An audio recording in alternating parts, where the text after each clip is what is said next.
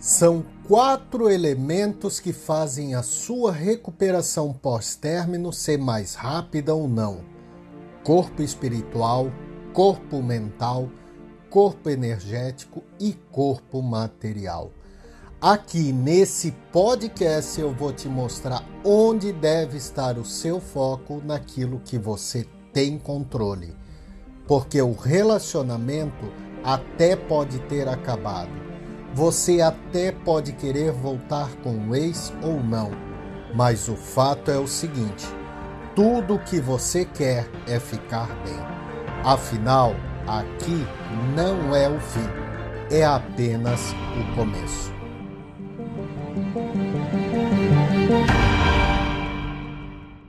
No momento em que você se ilumina, toda existência se ilumina.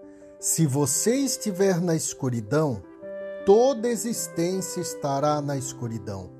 Tudo depende de você.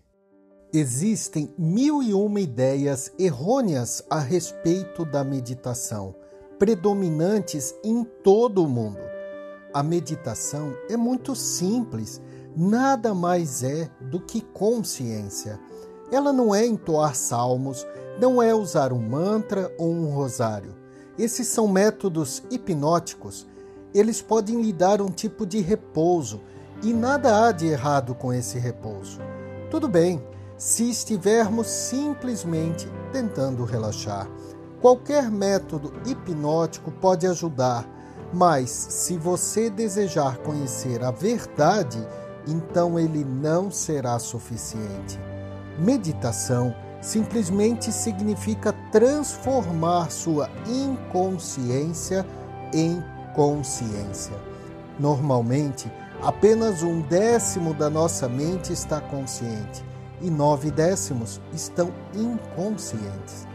Apenas uma pequena parte da nossa mente tem luz.